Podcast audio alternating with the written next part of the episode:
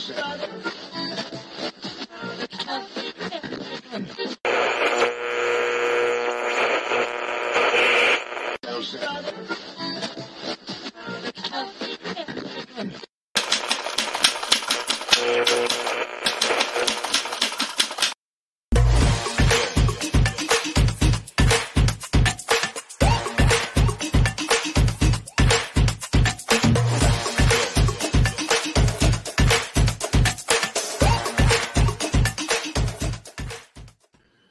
Saudações democráticas, tudo bem com vocês? Começando mais um Giro das Onze ao vivo aqui pela TV 247, pela TVT de São Paulo. Sejam todos muito bem-vindos. Estamos também pelas ondas do rádio, pela Rádio Brasil Atual, FM 98,9 e pela TV Quirimurena, Grande Salvador, Bahia. Obrigado pela presença. A gente começa com mais um programa aqui com muitas informações, uma semana começando a todo vapor, muitas notícias importantes. É, Polícia Federal encontrou no celular do Mauro Cid evidências de que Bolsonaro sabia da venda das joias no exterior. É, aliás, eu quero destacar com vocês aqui que a edição do programa dominical uh, da Rede Globo ontem, o Fantástico, que tem uma grande audiência no domingo, é, arrasou com o Bolsonaro numa matéria de 20 minutos de abertura do programa, é, feita pela Sônia Bride, é, em que traz os detalhes, a matéria traz os detalhes da avaliação por peritos das joias, né? As joias do Colares tendo de ser avaliado é, é, diamante por diamante, mais de 3 mil diamantes naquele colar, que era endereçado para ex-primeira-dama Michele Bolsonaro. Enfim, uma situação delicadíssima. Tem o celular ainda do Frederico Bassef. Há um pânico geral para o que pode ter no celular exclusivo que o Bassef usava para conversar com eh, o Bolsonaro.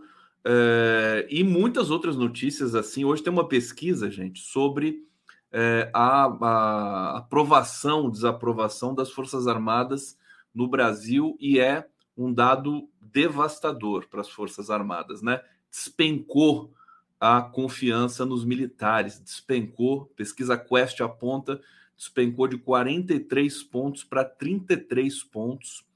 É, e a pouca confiança, né? Confia pouco nos militares, subiu de 36 para 41 pontos e não confia nada nos militares, nas Forças Armadas, subiu de 18 para 23 pontos. Talvez ser, talvez não, certamente é o momento mais difícil para as Forças Armadas e absolutamente compreensível e justificável. Eu vou receber nosso primeiro convidado aqui de hoje, o meu querido Altamiro Borges, que está aqui de cabelo cortado, bigode feito, barba. Que, olha que que elegância do meu querido Altamiro. Deixa eu dar o um close aqui. Você tá bem, Altamiro? Adorei, rapaz. Como é que foi o fim de semana repleto? E nós tivemos eleições ontem no Equador.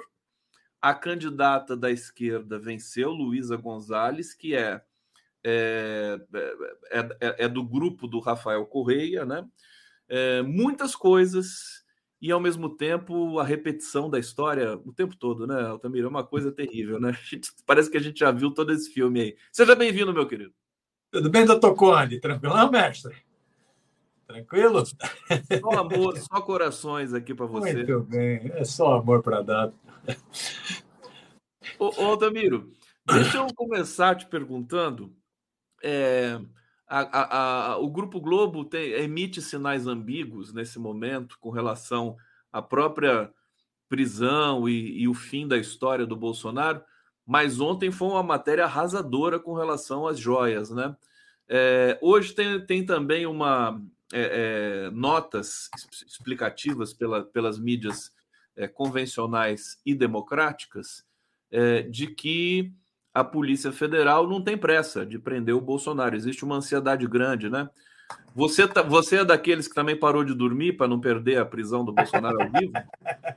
Colocar uns palitinhos nos olhos para não, não, fechar os olhos de madrugada. 6h45, plantão da Globo. Pá, pá, pá, é... A gente sabe que é de manhã que eles batem, né? Então a gente dorme à tarde, né? E fica acordado de manhã. É isso, essa, essa matéria longa, uma matéria de 20 minutos no, no Fantástico, mostrando detalhes das joias dos diamantes, né? esses 3 mil diamantes, essa é para destruir o Bolsonaro. Porque a, a, o que ainda segura o Bolsonaro entre os bolsonaristas que não são fascistas, entre os eleitores do Bolsonaro que não são fascistas, que votaram no Bolsonaro por N razões, porque o mercador da fé na, na igreja evangélica pediu, porque tá, tinha toda aquela satanização da esquerda, tal, que votaram no Bolsonaro por N razões, mas não são fascistas. Né? Essa turma, quando vem essa história de que Bolsonaro é bandido, é ladrão de joias, é contrabandista, muambeiro, isso acaba, porque esse é um dos pilares básicos do bolsonarismo, para enganar trouxa. Né? Então, essa reportagem do Fantástico, com esse nível de detalhes, né? Não adianta o Bolsonaro ficar aparecendo tomando café café com leite, comendo pão, dando uma de simplório. Ô, ô, Tamiro, ele tomou aquele pingado e comeu aquele pão orientado por alguém, assim, ó, não é. para de tomar o café na frente, não é?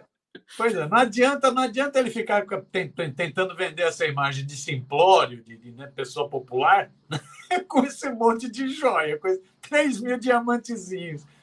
Então, essa matéria do Fantástico, 20 minutos, 20 minutos é um latifúndio na televisão, essa matéria destrói um dos principais pilares do bolsonarismo, que é exatamente esse pilar do ético, né? do anticorrupção, né? do simplório, né? acaba com isso. Né? Então é um petardo forte. Isso tem a ver, eu acho que, com a postura da Globo, né? a linha editorial da Globo. A linha editorial da Globo é assim: ela sabe que não existe possibilidade de um candidato de centro, um candidato do mercado, vingar enquanto o Bolsonaro tiver força porque o mercado vai com a extrema-direita. Né? Então, ela precisa fragilizar, sangrar o Bolsonaro. Né? Precisa sangrar o Bolsonaro para que a extrema-direita vá diminuindo sua força, né? vá abalando essa imagem do anticorrupção e para que o centro, então, possa projetar um candidato em condições de disputar com a esquerda na próxima eleição. Né? Me parece que essa é a é, linha editorial a, a do Estadão. O, o terreno também, terreno. né? Me parece, me parece que essa é a linha editorial do, da Globo. Ela, ela sabe que enquanto o Bolsonaro ainda tiver força na sociedade, ainda enganar a gente com esse discurso da ética, né, do anti-establishment, do anti-sistema, enquanto ele fizer isso, o centro não tem espaço. As eleições no mundo, inclusive, têm demonstrado isso. O centro não tem encontrado espaço. Né? Então, ela precisa fragilizar, sangrar ao máximo o Bolsonaro para ver se brota uma alternativa de centro para disputar com a esquerda. Então ela faz esse jogo, ela bate no Bolsonaro, 20 minutos é um latifúndio, no Fantástico, né? bate, pega esse ponto que é um pilar do bolsonarismo, que é o que engana muita gente, que é esse discurso da ética feito por pessoas mais sujas do que pau de galinheiro. Então bate para ver e, ao mesmo tempo, faz a crítica na, na questão econômica, na política externa ao governo Lula. Então, ela vai, ela vai mantendo o Lula num fogo brando, né, mas fazendo a crítica na política externa, né, na política econômica, né, e tentando limpar o, limpar o terreno para o centro. Né. Eu acho que o Bolsonaro está cada dia mais uma situação mais complicada. Né? Situação né? muito complicada. É, a gente vê também a defesa do Mauro Cid, né? Houve ali é, aparentemente idas e vindas. Eu acho que foi mais ansiedade do, do próprio jornalismo tentar taxar o advogado, o César Bittencourt, do Mauro Cid, de uma pessoa que mudou a versão. Eu acho que não foi isso. Não sei o que, que você pensa sobre isso, porque ele falou que o, o Mauro Cid recebia ordens e a defesa ia se calcar nesse, nesse pressuposto. É, e, a, e, a, imprensa ficou querendo que ele falasse alguma coisa de Bolsonaro, de Bolsonaro ele não falou e eles acharam que ele recuou. Terrível. Agora, Altamiro, é, cá entre nós, enquanto a Globo está fazendo esse jogo de limpar o terreno para é, fundamentar, né, possibilitar, viabilizar um candidato mais suave para o sistema, é, a Folha de São Paulo está quase que defendendo o Bolsonaro já. Você, reparou, não? Eles estão hum. colocando, não, não pode, essa coisa. Não. O direito tem uma tese de que ele poderia vender as joias também, que está circulando por aí e tudo mais. É uma situação complexa, né?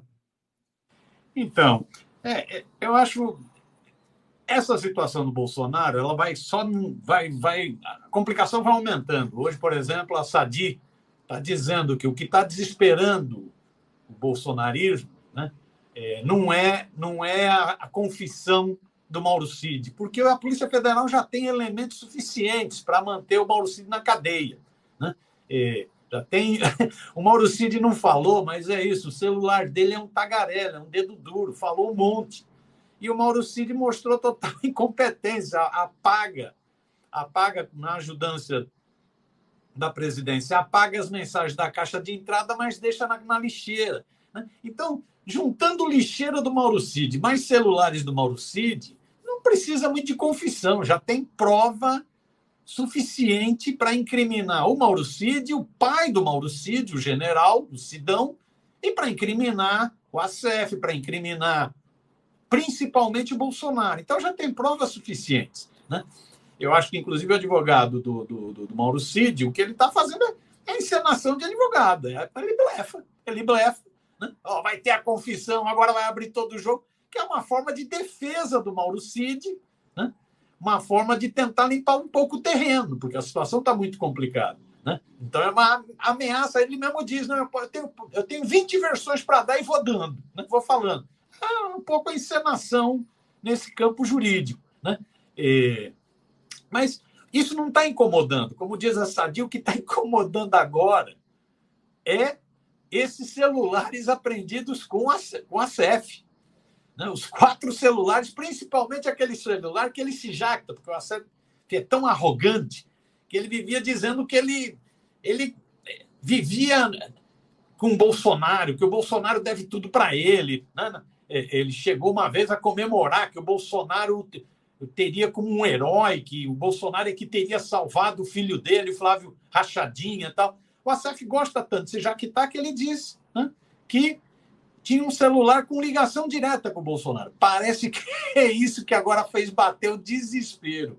O que, que tem nesses celulares do Acef? Se o celular do Mauro Cid já foi destruidor, devastador, o que, que será que tem no celular do advogado faz tudo do Bolsonaro, no advogado que escondeu o Fabrício Queiroz, que dizia que não sabia onde o Fabrício Queiroz estava. O Fabrício Queiroz, o miliciano, estava na casa dele, no sítio dele em Atibaia. Né? O advogado que faz o jogo sujo. O que, será que tem nesse celular de linha direta? Esse que ele não quis entregar, foi apreendido no carro. Né? Que, que, que será que tem nesse celular? Então, segundo André Sadi, esse agora é o desespero da família, desespero da família Bolsonaro. Eles, Aí, não, diga, eles diga. estão assustados, estão assustados. É. O Carluxo pediu nas redes dele, aliás, o Carluxo está um pouco afastado do, do, do pai, né? mas ele pediu nas redes dele, para de falar em prisão, que coisa chata ficar falando em prisão, prisão, prisão, mas não se fala em outra coisa no país. Né? Então todo mundo esperando. É, não, enquanto, enquanto o Dudu Bananinha fica apresentando o varão dele, né, para né, o Eduardo Bolsonaro fica apresentando o filhinho, né, o Henrique Jair, né, para a sociedade, o Carluxo está totalmente descontrolado. Tá o Carluxo está brigando com todo mundo, xingou Eliane Catanhede, está xingando todo mundo. Parem de falar em prisão. Carluxo, eu acho que está batendo um certo desespero. E aí é a soma dessas coisas, né? é a soma dessas várias coisas. Eu acho, só voltando, essa questão que você levantou, a diferença que tem da postura do, da Globo, que tenta cavar, e da postura da Folha. Postura da Folha, até o Ombudsman da Folha nesse domingo falou: pô, bicho, vamos com calma, né? Vocês inventaram a história, porque ele fala, né? Falaram que o Flávio Dino, que o, o Lula estava bravo com o Flávio Dino em função da operação que teria ofuscado o PAC. Só que o próprio Lula escreveu o seguinte: a Folha não me consultou sobre isso, eu não estou bravo coisa nenhuma. Aí o Obudman cita isso. Aí o Obudman fala: pô, saiu a pesquisa Quest mostrando 60% de aprovação para o presidente Lula. Vocês esconderam esse resultado de 60%. Então a Folha está numa, numa postura que é isso: a Folha está, ela já meio que deixou de lado o Bolsonaro e agora o centro é o ataque ao Lula de novo. O centro é o ataque ao Lula de novo. Diferente do Globo, da família Marinho, né? É, a Folha está percebendo que o Bolsonaro já caiu, já, já era. Né? Então é, ela já está se tá reforçando ali para. É, Ô, Altamiro, Altamiro, Altamiro, conversar com o Altamiro. Altamiro, você tomou vacina? Lógico. Não, não estou falando da Covid. Vacina. Tomei, lógico. Tomou Tomei porque, é porque quando a pessoa vai no banho e tosa, toma vacina também, né? foi no banho tosa, deram banho, né? Tomou vacina, voltou novinho. Não botaram uma fitinha em você, um lacinho? Não botaram? Rapaz, você sabe que esse negócio é maluco. Quando meu pai, meu pai era, como se chamava antigamente, cabeleireiro, era barbeiro. Meu pai barbeiro. teve um salão de, de barbearia, ele teve não, ele alugava lá um, um estabelecimento ele mais um amigo, 25 anos com um salão de barbearia, né? É, daquele esquema ainda da navalha que afiava, né? É, e meu pai vivia dizendo para mim: ah, você é um impressionante filho de, de... É, é, como que é aquela história de filho de peixe, né? Peixinho é. Eu ao contrário do meu pai, eu sempre distratei de cabelo, eu nunca liguei para cabelo. Cabelo sempre foi zoneado. Ele vivia me enchendo o saco, falando: pô, você não corta o cabelo, você mata a raiz do cabelo, você vai ficar careca e não sei o quê. Vivia me torrando saco. Eu realmente sou assim. Eu espero dar uns seis meses. Quando o cabelo tá, começa a cair, é que eu vou cortar o cabelo. Não, eu, tô, eu vou falar, é a primeira vez que eu vejo você de cabelo penteado da vida. Eu sou esculacho total. Eu tô aqui emocionado. Ô, Altamiro, Altamiro, Altamiro, Altamiro. É. É, olha, Flávia Assis aqui. Bom dia, Girassol. Salve, salve, Miro e Conde. O Girassol do Giro das Onze. Maria Noemi, opa, voltando para o começo, pois não posso perder um minuto sequer da fala do querido Altamiro Borges. João Batista Soares, essa Globo tem que ser caçada trabalha sempre nos Estados Unidos. Lúcia Maria, Lucas Pistina, também achei isso. Eles fizeram uma lanchonete numa garagem só para receber o coisento. Coisento é o pestilento, que é o Bolsonaro. É, Mari, Marisa Martins, vocês falam mal, mas vivem a, a citar os globais. Citar com C, viu, minha querida? Agora, é o seguinte. Não é que a gente vive de citar os globais, é que a gente monitora a Globo. A Globo é um partido político nesse país. Nós precisamos acompanhar o que, que ela enuncia, né, Altamiro? É, não sempre também, de vez em quando é bom. É, aqui, Décio Amádio, Buenas, sigam o dinheiro, foquem no bandido, o ACF. Você sabe que você lembrou que o. Aliás, gente, dando like aqui na nossa transmissão, fazendo super chat aqui para nossa para nossa manutenção do nosso trabalho aqui, já que as pessoas esquecem que a gente faz um trabalho magnífico aqui. Inclusive, o Tamiro Borges, com o Barão de Tararé, mais do que nunca, promove debates fantásticos já há tanto tempo, né? E a gente trabalha com, com dificuldade, né, Altamiro, nessa altura do campeonato. E a Globo lá ganhando todo o dinheiro da Secom, né? Mas tudo bem. Depois eu quero ver o que vai acontecer com esse negócio. Então dá o like pra gente, contribuições aqui no Pix do 247, da TVT, vocês podem achar aqui na descrição dessas transmissões. E a participação de vocês, sempre magnífica aqui no chat, nas, com as perguntas, críticas, sugestões. Essa história do Carluxo com a Eliane Cantanhede, porque a Eliane Cantanhede disse o seguinte: aqueles, aqueles 17 milhões do Pix que nós ficamos sabendo que o Bolsonaro recebeu pode ser lavagem de dinheiro e a Polícia Federal está investigando isso. Quer dizer, tem mais essa ainda, né? Eles aproveitaram essa campanha do Pix para lavar um dinheiro que podia estar tá separado ali é, a, a Polícia Federal está investigando nesse sentido e daqui a pouco a gente pode ter novidades com relação a isso. É terrível, né, o, o Altamiro? Quer dizer, essa galera rouba em cima, embaixo, do lado, né? Você, a conversar com o Bolsonaro, põe a mão na carteira, né, meu? Senão ele leva. então, esse eu acho que é o pilar que está ruindo, né? Você vê essa, esse final de semana, os jornais, os principais jornais do mundo trataram dessa, dessa situação. Né? O The Guardian chegou a falar siga o Rolex, né? que o próprio dono do Rolex dizia que seguindo o Rolex você saberia a origem do dinheiro. Né? The Guardian está falando sobre isso, Le Monde falou sobre isso, o Washington Post falou sobre isso, o Jornal Público de Portugal falou sobre isso. A imprensa mundial tratava o Bolsonaro como um genocida negacionista responsável por centenas de milhares de mortes na pandemia, tratava o Bolsonaro como o cara do genocídio dos povos Yanomami, dos povos indígenas, tratava o Bolsonaro como o cara que tinha feito o Brasil regredir na, no contexto mundial, o Brasil ficar no papel de párea, né, onde o Bolsonaro chegava, nos poucos eventos internacionais que ele foi, onde ele chegava, todo mundo se afastava dele, era um sujeito tóxico, né? então fez o Brasil regredir, o Brasil tinha se projetado no cenário mundial, regrediu, foi para a situação de párea durante a gestão do Bolsonaro. Era assim como a imprensa mundial tratava o Bolsonaro. Agora a imprensa mundial começa a tratar o Bolsonaro como ladrão, como muambeiro, como contrabandista. Então, os jornais esse final de semana, volta a citar, The Guardian, Le Monde, Washington Post, é, Público, é o país, né, tratando o Bolsonaro como bandido, bandido contrabandista. Então, a situação, isso era isso, inclusive, é uma desmoralização para a extrema-direita mundial, porque a extrema-direita mundial sempre vem com esse discurso da ética. E um representante da extrema-direita mundial era o Bolsonaro. Né? Então, isso é uma desmoralização para a extrema-direita mundial. Né?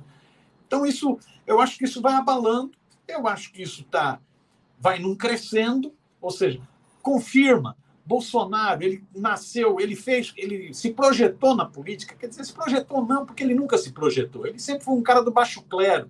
Né? Disputou quatro vezes a presidência da Câmara, teve vezes que não teve voto nem do filho dele, né? nem do, do, do Bananinha. Né? Sempre foi um cara do baixo clero, ele nunca se projetou. Ele foi fruto de uma circunstância política, de um avanço da extrema-direita no mundo e no Brasil. Né? Mas o Bolsonaro, ele fez política com base na rachadinha. Nesse sentido, ele se profissionalizou. Da rachadinha, ele passou a ser dono de dezenas, centenas de imóveis, ele e a família, cento e poucos imóveis. Né? E agora não está mais metido só em rachadinha, ele está metido em joias, diamantes, 3 mil diamantes, como mostrou o Fantástico, não é isso? É, então o cara se profissionalizou, o cara. Né? Aí ele finge né? É, é, de, de, de simplório, né? comendo pouco manteiga e tomando um pingado, né? mas é isso, é o homem desse esquema pesado de corrupção. Né? Quando a Catanhede fala do, dos 17 milhões do PIX, é que é isso, ele colocou, desses 17, ele disse que vai pagar um milhão em dívida, que é a questão das multas em São Paulo por máscara. Mas o próprio Tarcísio já está dizendo que vai anistiar isso, o Tarcísio é amigo dele, já está dizendo que vai anistiar essa multa. Então, se bobear, ele já jogou 16 milhões do PIX, dos otários, do, dos patriotários, em investimento, vai colocar mais um milhão em investimento. Né? Então, é, e pode ser realmente um esquema de lavagem de grana. Tem que pesquisar, tem que ver onde tem tanta denúncia, tem que ver de onde vem essa, essa grana toda. Né? É, então, ele vai, a imagem né, a imagem de um, um, homem limpo que tentava passar. O Le Monde fala isso, inclusive, esse final de semana. Ele tinha uma imagem de homem do povo. Essa imagem foi para as cucuias. Está indo para as cucuias. Vamos ver qual vai ser o abalo disso. Né? Nas redes sociais já tem um abalo grande. Vamos ver agora as pesquisas, o que vão indicar. Diga, Perfeitamente. Inclusive, eu quero falar da pesquisa com você, meu querido Otamiro sobre as Forças Armadas, a pesquisa do, da, da, competente Quest, que sempre faz uma pesquisa é, diferente, né, com, com, perguntas diferentes. Olha só isso aqui. Eu vou colocar na tela para vocês, para a gente olhar rapidinho é, os dados que vieram da Quest. Felipe Nunes aqui no Twitter comentando. Olha só, confiança nos militares. Deixa eu ver se está aqui na tela. Tá todo mundo vendo aqui direitinho? Tá, né? É, aqui caiu de 43 pontos, confia muito, 43 caiu para 33, confia pouco, subiu de 36 para 41, é, e não confia, subiu de 18 para 23. É muito, uh, muito forte isso aqui. Tem aqui também confiança nas instituições, militares, forças armadas, é, pessoal que votou no Lula, 43 confiam nas forças armadas, pessoal que votou no Bolsonaro, olha só como despencou Altamiro, a confiança nas Forças Armadas, de 61 para 40. Eles não deram o golpe e os bolsonaristas ficaram contrariados. E agora as Forças Armadas vão ter de lidar com isso. Né? Daqui a pouco, essa galera que acampou na frente dos quartéis pelo Brasil vai começar a pedir o fim das Forças Armadas. Vai ser divertido, né, Altamiro? Comenta pra gente essa pesquisa, meu querido. essa pesquisa é impressionante. Já tinha saído uma, uma anterior, que não foi da Quest, não estou lembrado qual é instituto, que já mostrava essa queda de confiança nos militares. Né? É, essa pesquisa é isso. Se você pega, e a pesquisa é de dezembro de 2022 a agosto de 2023, poucos meses, né? a que confiam pouco ou não confiam subiu de 54% para 64%. É 10% de aumento dos que não confiam e confiam pouco. É um petardo. É um petardo. Os militares, fica sempre essa história que veio primeiro, né? a galinha ou o ovo. Se foram os militares que usaram o Bolsonaro ou o Bolsonaro que usou os militares. As duas coisas o partido militar foi o que bancou a candidatura do Bolsonaro. Foi o que bancou. A candidatura do Bolsonaro, inclusive, foi lançada na, na, na Academia das Agulhas Negras. Né? Foi primeiro, primeiro momento. Foi projetada pelos militares. Né? Já que os militares não têm voto, eles precisavam de um cara que refletisse esse momento de golpe contra Dilma, prisão do Lula, ascensão do fascismo, negação da política, ascensão do fascismo. Então, o Partido Militar usou o capetão, e o capitão usou os militares, em alguns momentos, inclusive humilhando os generais. Né? Você tinha uma briga histórica, inclusive, da, da alta oficialidade com, com o Bolsonaro, da época que ele era milico, que tentou explodir uma bomba, que fez croquis de um ato terrorista. Né? Então, mas o Partido Militar lançou o Bolsonaro e o Bolsonaro, o capitão, se utilizou dos generais. Os, os, militares estão totalmente manchados nessa história do governo Bolsonaro. Não tem como afastar a imagem. Né? É só a gente lembrar que os militares chegaram ao poder, voltaram ao poder depois da ditadura militar, depois de 30 anos na caserna, voltaram ao poder com, com Bolsonaro e empregaram 6 mil, alguns falam 6 mil, outros falam 9 mil milicos no governo ganhando soldo militar e ganhando dinheiro, salário de cargo civil. Né? Infiltraram todo o governo, Ministério da Saúde, Ministério da Educação, Ministério, tudo. Né? EBC, Empresa Brasil de Comunicação, só dava milico, milico para tudo que é lado. Alguns milicos juntando soldo e cargo civil, ganhando 100 pau por mês. 100 pau por mês. General Braga, General Heleno, ganhando uma fortuna com penduricalhos. Então não dá para separar a imagem dos milicos do governo Bolsonaro. Não dá para separar a imagem dos milicos do governo Bolsonaro na época da pandemia, das 700 mil mortes. Não dá para separar. Né? Era o general Pazuello que estava no Ministério da Saúde quando faltou oxigênio, vacina. Né? Era o craque em logística que foi responsável por tantas mortes. Era um general. Não dá para separar a imagem. E agora não dá para separar a imagem, não dá para separar a imagem dos militares do golpe. Diferente do que, infelizmente, disse a relatora da CPMI, dos atos golpistas, não foram os militares que salvaram a democracia no Brasil, não. Os militares tentaram um golpe, depois recuaram. Mas é só a gente lembrar que, à frente dos quartéis, inclusive o quartel do, de Brasília, viraram incubadoras de terroristas bancados pelos militares, sem os militares mexerem. Então, os militares totalmente envolvidos com o golpe. Essa, esse depoimento do Delgatti, o, o, o, ministro da Defesa, o Múcio, ao invés de ficar cantando, cantarolando, lançando música, o ministro Múcio precisa investigar. O Delgatti disse que esteve no Ministério da, da Defesa, algumas vezes, que entrou pela porta dos fundos. O Delgatti disse que o relatório das Forças Armadas sobre urnas eletrônicas, quem deu os dados foi ele. Que o relatório é copiado dele. Isso disse o hacker. Será que o Múcio, ao invés de ficar cantando, lançando música aí pelo Spotify, não vai, não vai averiguar isso? Então, os militares estão totalmente envolvidos no que foi o desastre do governo Bolsonaro, estão totalmente envolvidos no que foram os atos golpistas, a tentativa de golpe, E agora vai ficando cada vez mais evidente os militares estão totalmente envolvidos nessa roubalheira, nessa roubalheira das joias, por exemplo. Né? E aí os militares das três forças. É a joia conduzida em avião da FAB, a aeronáutica, é o almirante que tenta entrar com joias ilegais no Brasil, em Cumbica, Marinha e Exército. É tudo envolvido. Já tem cerca de 15 militares metidos nessa, nessas tretas com as joias de vai para lá, volta para cá. É, então, por isso que dá, dá esse resultado na pesquisa. A imagem dos milicos está indo pelo ralo. Está indo pelo ralo. Aliás, eu diria até o seguinte, Altamiro, perigosamente, porque quando uma instituição definha de tal maneira com tal rapidez, como está sendo a credibilidade das Forças Armadas no Brasil, porque eles estão associados com joia, estão associados com fraude, estão associados com a facção criminosa do governo anterior, é, e, e, a população vai descobrindo, porque a, né, a imprensa, mesmo a convencional, vai dando matéria sobre isso. É, e existe ainda muitos militares no governo Lula.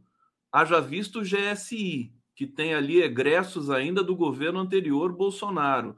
É, pude apurar ontem que existe uma tensão no governo, Altamiro, da segurança do Lula. Quer dizer, como é que você vai confiar numa instituição que já não goza mais de confiança para fazer a segurança da, da, da, da figura mais importante do país? Não te preocupa isso?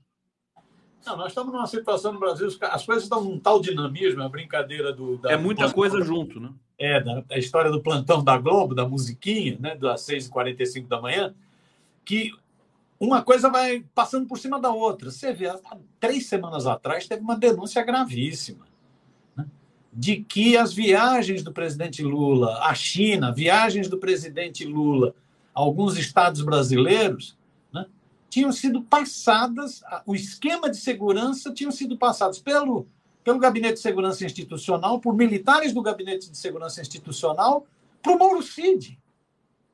Isso agora, em março. Agora. Então, um negócio gravíssimo. Com a, com a, confiança nisso. Né? Se no GSI tem isso, os caras passaram para o Mauro Cid. Né? Aí diz, não, é que o Mauro Cid tinha acesso. Sim, mas não podia ter acesso. O cara né? Saber do esquema de segurança do presidente Lula na viagem à China. Isso é uma maluquice. Então, é, é isso. Né? Vai gerando um clima de desconfiança. Eu acho, quando aí a conferir, eu acho que o presidente Lula não está querendo mexer muito nesse vespeiro dos milicos. O presidente Lula está priorizando a questão da economia, programas sociais, para ver se a popularidade aumenta, se dá mais estabilidade, se consegue mais estabilidade. Está dando certo diga-se de passagem.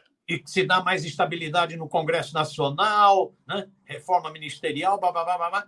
ele tem algumas brigas que ele não está querendo comprar. Não é para menos. A gente brinca com, com o ministro da Defesa, o Múcio, que agora virou cantor, não é isso? Está é, é, tá lançando seu, seu, seu, suas músicas. Né? Pera, pera, o que, que, que, que, você está falando? Que o Múcio virou cantor? É, está lançando. É, é, é, verdade isso? É, é, é verdade, esse bilhete? É verdade. Você não está tá acompanhando? Como assim, Altamiro? Deixa eu ver se eu acho aqui o nome do disco dele, ó. Na voz e no violão, José Múcio lança músicas pelo Spotify. Né?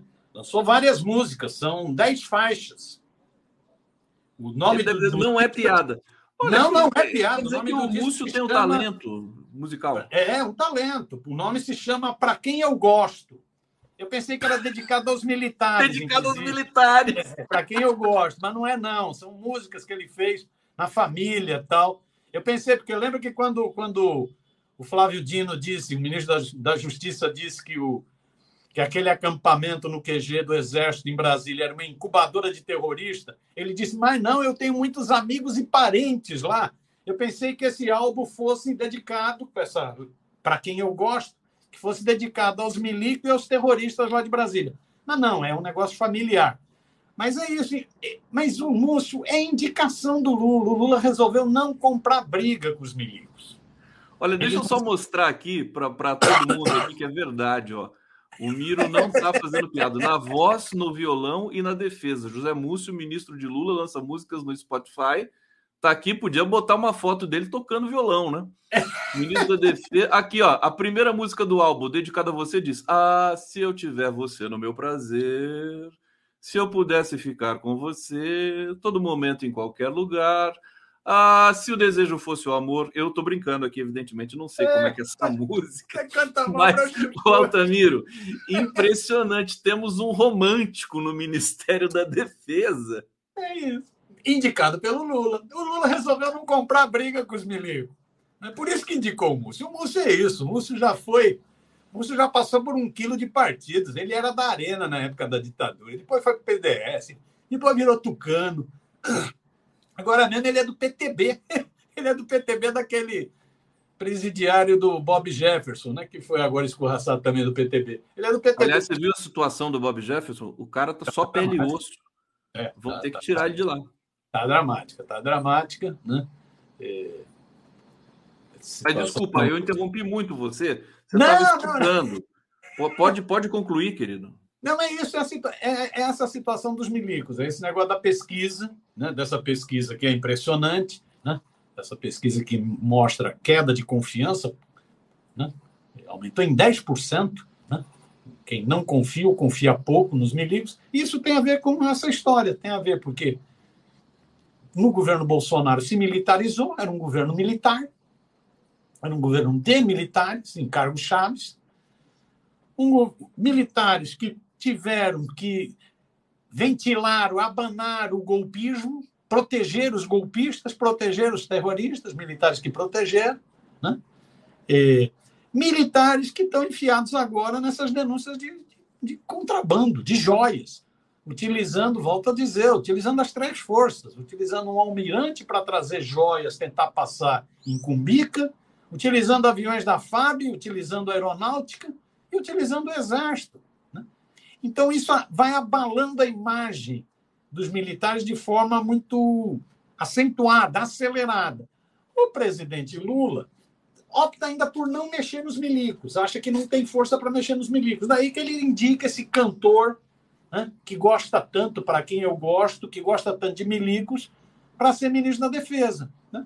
O Múcio só vai passando. Você vê, o Múcio precisava esclarecer. O hacker, Walter Delgatti disse no depoimento. Parece eu... que o Múcio pediu para a CPMI, você viu isso, né? Vi, vi, vi. Vamos ver, então. Ele precisa esclarecer isso.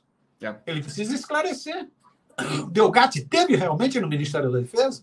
Delgatti diz: eu entrei pela porta dos fundos, mas tem câmeras. Ele teve realmente no Ministério da Defesa?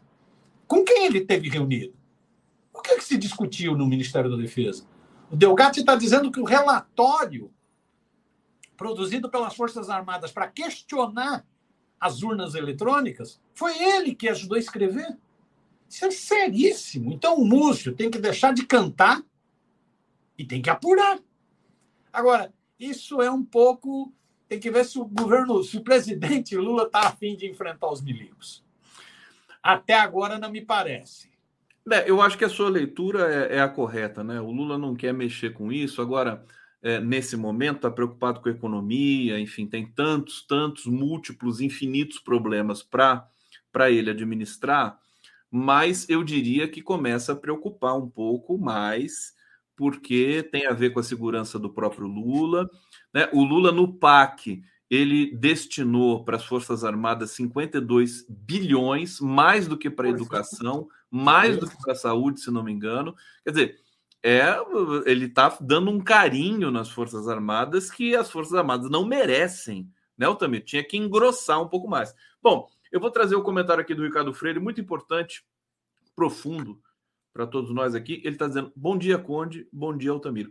É isso, a gente precisa dar bom dia, é importante isso. Bom dia, viu, Ricardo Freire? Obrigado é, pelo seu belíssimo bom dia aqui, porque ainda estamos no Giro das 11 na parte da manhã, 11 horas 38 minutos. Deixa eu agradecer a audiência fantástica aqui. O Altamiro, Altamiro é garantia de audiência. Daqui a pouco o Fantástico vai chamar o Altamiro aqui para dar entrevista.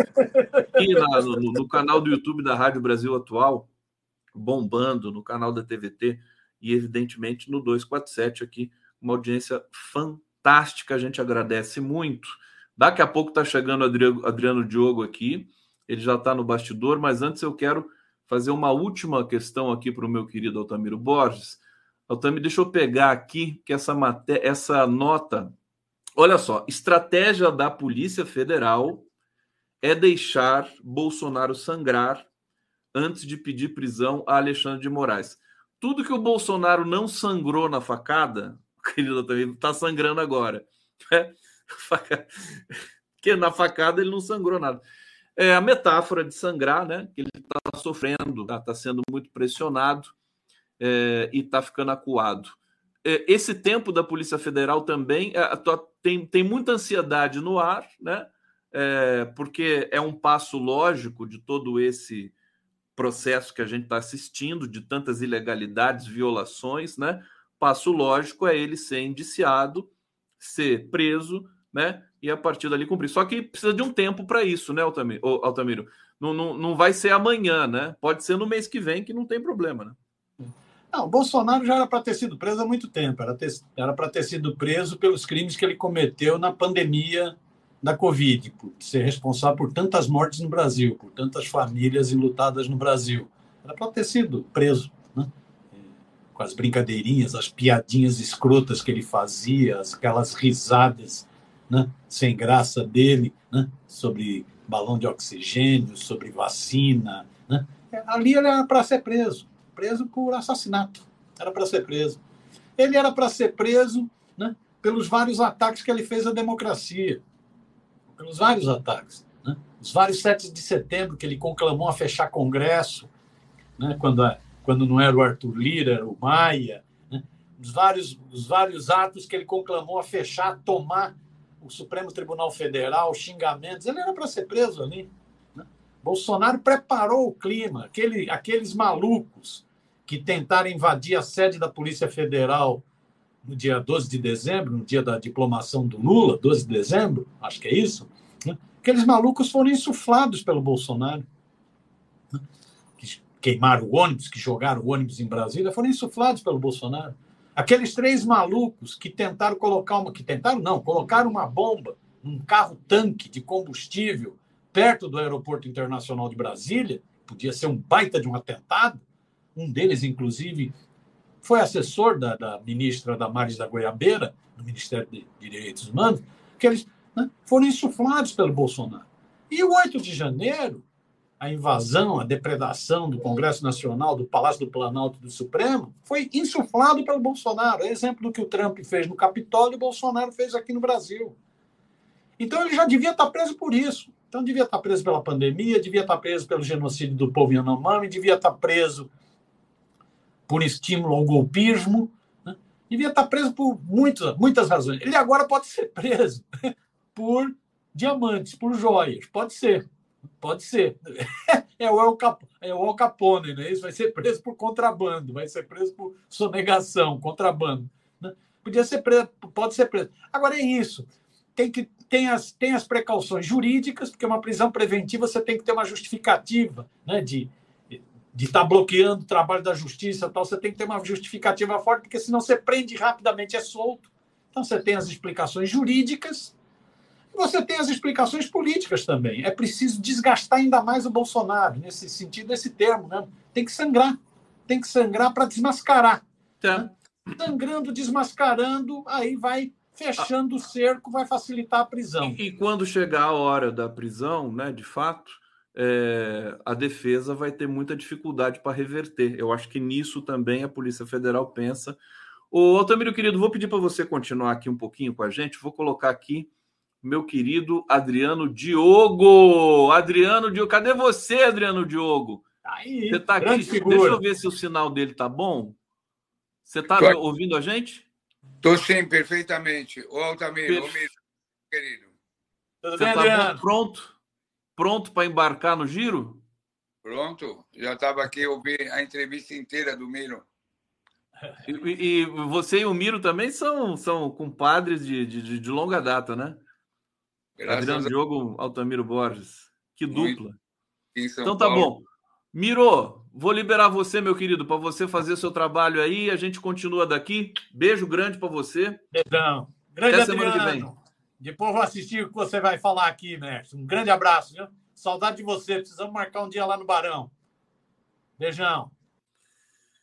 Tá aí, meu querido Adriano Diogo. Vamos ver se o sinal do Adriano tá bom aqui. Adriano, seja, o Adriano é tão, tão sério, correto, parceiro, leal, que nem uma, uma internação faz ele cancelar o nosso encontro, né, Adriano? Tudo bem com você? Você tá aí, você tá fazendo um check-up, né? É, fazendo um check-up cardíaco. Tô aqui no Sírio, é. Tô no quarto. Tá no quarto do Sírio aqui. Você tá bem, viu? Tá tudo bem com você? Tranquilo, tranquilo. Tranquilo. O Adriano, eu queria começar. Eh, não sei se você acompanhou é, o Fantástico ontem, mas é, só para a gente citar, mencionar a dificuldade pela, por qual uh, o momento do Bolsonaro, né? A matéria sobre joias foi muito minuciosa ontem nesse uh, programa dominical da Globo. Até me impressionou uh, porque eles entrevistaram ali os peritos que fizeram as avaliações das joias e tudo mais é, caminho sem volta para o Bolsonaro, né? Queria te ouvir um pouquinho sobre esse momento aí, se vai demorar muito para a gente ver essa figura presa ou se isso não é importante para a nossa reflexão no momento. Adriano Bom, Diogo. Eu não vi o Fantástico ontem, não vi. Mas eu tenho lido bastante, acompanhado, e você sabe que eu sou geólogo de profissão básica, né? Então, sabe o que eu estava pensando, Conte? Tem uma passagem no livro do Fernando, de, Fernando Moraes, do Chateaubriand, o livro Chateau, que ele conta que o Chateau ele, ele desempenhava, além de empresário, a função de embaixador no Reino Unido, junto ao Reino Unido.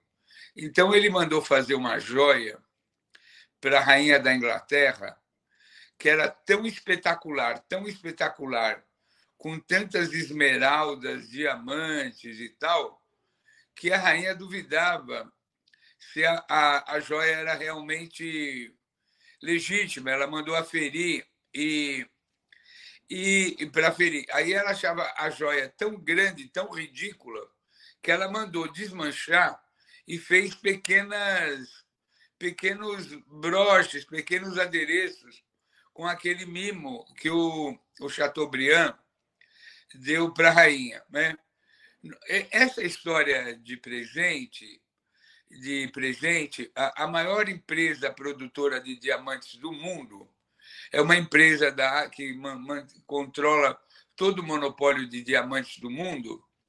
É uma empresa da África do Sul chamada De Beers. De Beers essa empresa ela faz os diamantes certificados, porque a África do Sul é, ela tem diamantes vindos de cones vulcânicos, né? Porque dentro do vulcão a temperatura atinge o ponto máximo e vai dando a cristalização e vai formando o que a gente chama de charutos kimberlíticos, que são enormes tufos cheios de diamante. Tanto é que aqui no Brasil nós temos diamantes na região de Diamantina. Né?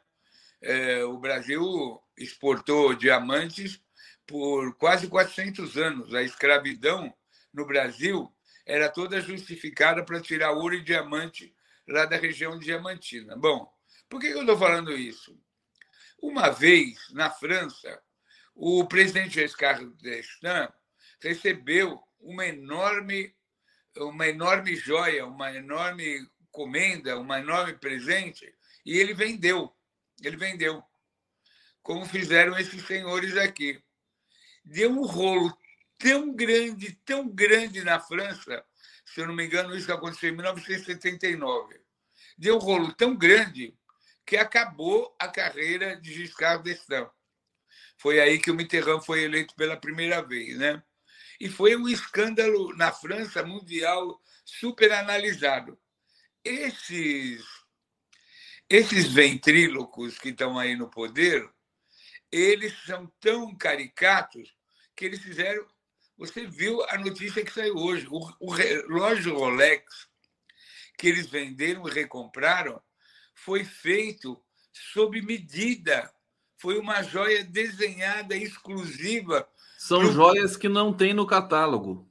Não tem no catálogo. Não tem no catálogo. Milhares de pequenas pedrinhas, de pequenos diamantes, todos certificados. Joias caríssimas, caríssimas, caríssimas. O, o, Diogo, eu diria até mais: são joias feitas especificamente para lavar dinheiro especificamente para isso. Ah, lógico, porque nesses países aí, petroleiros, esses países dos petrodólares, essas coisas elas tramitam, né? essas ditaduras terríveis, Arábia Saudita, o Catar, todas aquelas, aquelas dinastias árabes. Você vê agora que a Arábia Saudita estava melhorando um pouco a imagem do país, comprando jogadores e tal, fazendo um campeonato apareceu uh, a notícia que na fronteira eles estão e, e, e, uh, matando todos os imigrantes que vêm de outros países, né? Talvez que por causa desse futebol haja uma concentração maior de jornalistas lá, descobriram que na fronteira todas as pessoas que tentavam fazer imigração estão sendo mortas na fronteira. Mas então, é evidente que essas joias, esses prêmios, né? Essas coisas são. É, isso aí é uma aberração internacional, porque o mercado internacional de diamantes é uma das coisas mais criminosas e mais perigosas do mundo. Eu sempre que tenho oportunidade de falar com você, eu falo que o símbolo do garimpo ilegal no Brasil é o Coronel Curió. Coronel Curió. Coronel Curió era um coronel que ele foi lá para Araguaia, matou todos os guerrilheiros.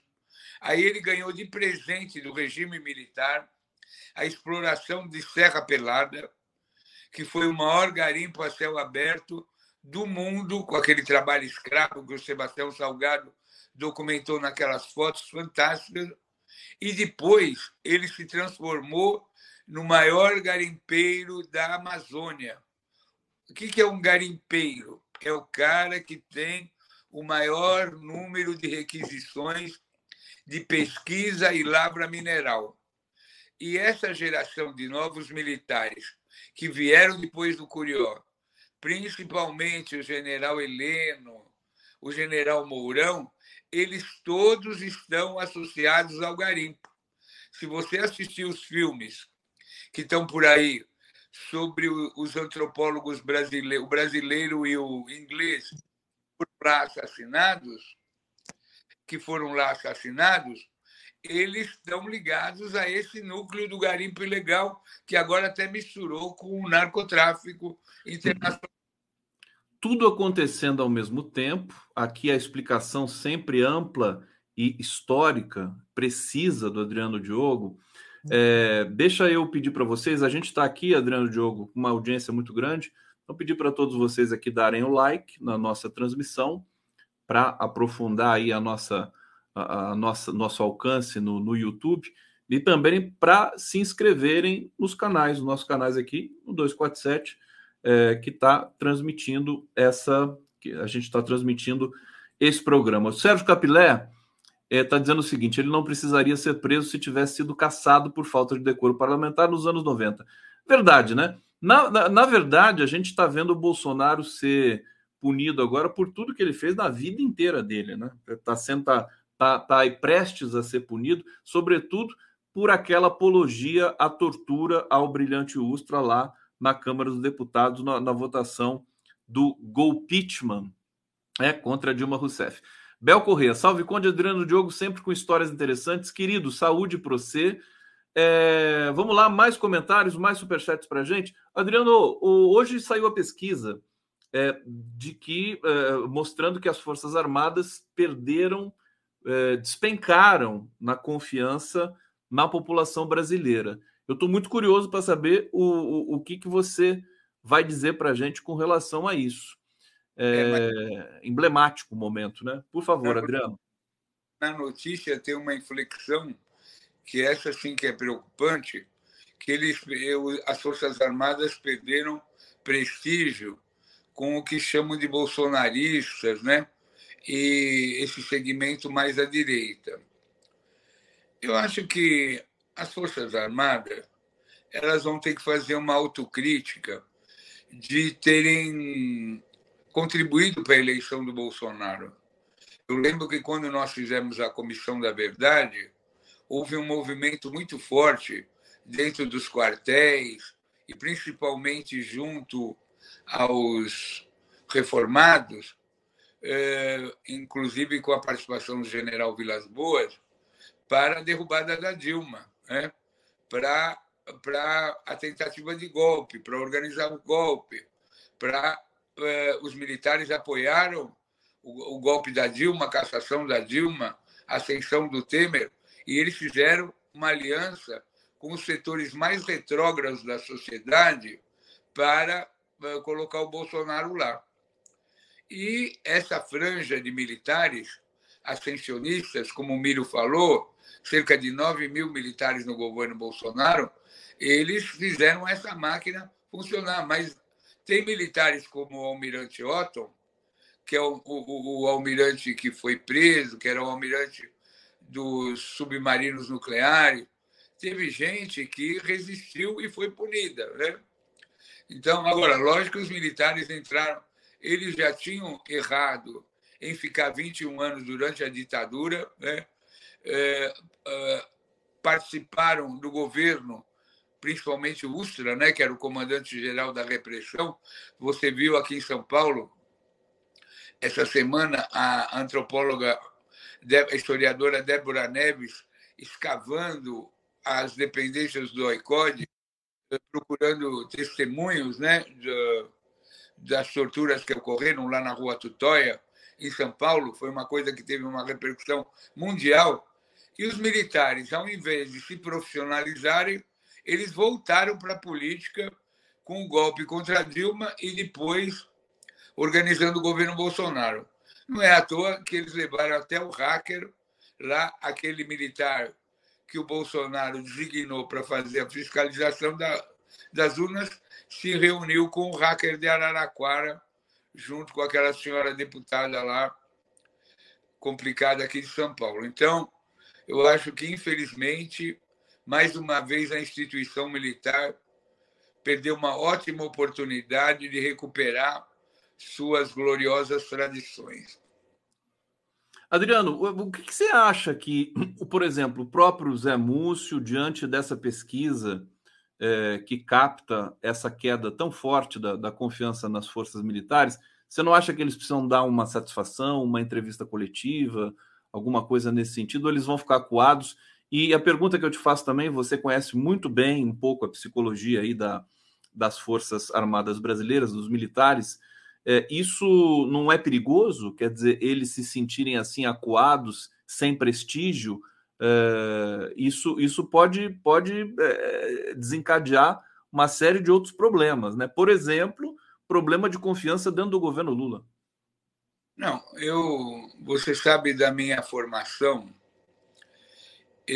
jamais o Múcio poderia ser o nosso ministro, jamais. Ele é uma pessoa totalmente comprometida com a direita brasileira. Ele é pernambucano, ele perseguiu Miguel Arraes, ele foi um homem da ditadura, do primeiro momento da ditadura. Ele sempre conspirou. Eh, ele é, é um setor, ele é de um setor lá de Pernambuco, ligado ao setor canavieiro, o mais o mais repressivo contra as ligas camponesas, contra Julião. Ele é o cara mais da direita pernambucana. Esse cara, então, esse senhor, desculpe o rebaixamento do nível de tratamento, ele tem uma linha. Você lembra quando teve os atos do 8 de janeiro, que ele propôs uma GLO? Propôs uma GLO, né? E, Aliás, desculpa te interromper, meu querido Adriano Diogo. Ele acabou de dar uma entrevista para o portal UOL, é. É, confrontando a decisão do governo ao qual ele serve, que é o governo Lula, dizendo que deveria ter sido decretada uma GLO no 8 de janeiro. Eu acho tá. gravíssimo isso. Ele veio com essa tese de novo. Você lembra que o Lula estava em Araraquara, naquele 8 de janeiro, e ele veio com essa história, e todo o staff do Lula, inclusive a companheira do Lula, a Janja, falou: GLO não, GLO é um golpe, GLO não. Agora, deixa eu te situar um pouco melhor. Qual é a minha preocupação hoje? Segurança pública. Segurança pública. A morte daquela senhora Babalorixá na Bahia. Os massacres, as chacinas do Guarujá, as chacinas do Rio de Janeiro. Tudo isso com o beneplácito do setor militar. Porque não, as polícias militares, imagina você, a Polícia Militar da Bahia é uma das polícias mais agressivas do Brasil. Mais agressivas do Brasil. Então, isso é tudo herança da ditadura. Porque a polícia militar ela, ela deve funcionar dentro do período de exceção. Nós estamos na democracia. Nós temos que ter polícia cada vez melhor, polícia civil. Aqui em São Paulo, antes de ter a polícia militar, que ela foi, a, a, foi, tinha a Guarda Civil, tinha a Força Pública. Lógico que nós precisamos ter polícia, mas nós temos que ter uma polícia mais moderna. Aqui em São Paulo, essa chacina do Guarujá, onde as câmeras das fardas foram retiradas, né? porque o Tarcísio é um militar que teve no Haiti, o governador Tarcísio é um militar da turma do Heleno, que teve lá no Haiti. Então, nós temos que recuperar que todo o golpe e todo a trupe Bolsonaro começou sua carreira no Haiti, com o general Heleno. De lá que eles vieram. Aí o general, eh, eh, ele, o general Heleno assume o comando militar da região norte, tem aquele entreveiro dos arrozeiros da Serra do Sol, ele afronta o, o, o presidente Lula e o Lula o coloca na reserva. E ele vai para o Rio de Janeiro no outro dia que ele foi colocado na reserva e no, no, no clube militar ele sai abraçado até a porta com Carlos Alberto Brilhante Ustra. Né? Então, as polícias, o que está acontecendo no Brasil com esse genocídio da juventude pobre, preta, periférica, como ocorreu em Paraisópolis, como ocorreu no Guarujá, como ocorreu no Rio de Janeiro, que uma criança foi morta. Essa senhora, agora, Babalorixá, que foi morta lá na Bahia, uma chacina que teve lá na Bahia, isso tem. E o senhor Múcio tem tudo a ver com isso. Tem tudo a ver com isso. Ele não tem porte para ser um ministro, para encarar esse nível de dificuldade, de complexidade. A Polícia Federal. Às vezes, viu, Adriano, é, uma tese que eu sempre tento entender, né? Fazer esse exercício é, do que leva o Lula a tomar certas decisões, porque a rigor, às vezes, a gente não entende é, a intuição e a inteligência do Lula, né? Porque é, no, são notáveis, né? E eu fico pensando se justamente essa essa característica do Múcio de ser um político apagado, né? é, um político assim que, que não, não tem proeminência, né? Que se não é exatamente isso que fez o Lula colocar ele no Ministério da Defesa. O que, que você acha? Não, primeiro vamos fazer uma ressalva a Lula, né? Lula, ao derrotar Bolsonaro, ele impediu o maior banho de sangue do Brasil. O Lula, ao sair da prisão, se reorganizar derrotar o Bolsonaro e o bolsonarismo, derrotar o 8 de janeiro. Ele que já tem uma trajetória fantástica, ele virou um personagem da humanidade. Então, ele está no lucro total, lucro total. Ocorre que após a eleição do Lula, as forças de direita se organizaram e foram impondo as agendas de seus cargos. Né? E nós estamos vivendo esse impasse dramático nós não conseguimos votar o arcabouço fiscal, ah, em determinados estados está se matando mais do que na ditadura. Né? Então, eh, eh, não acredito que o presidente Lula tenha feito essa inflexão eh, de, do, de trazer esse remendo, né? Mas é lógico que eu sou uma pessoa especializada em direitos humanos, que fiz a Comissão da Verdade de São Paulo, que trabalhei junto à Comissão Nacional da Verdade, que andei esse país inteiro descobrindo, porque querido Conde, querido Conde, qual é a caracterização do governo Bolsonaro? Violência de Estado. Qual é a principal marco do governo Bolsonaro?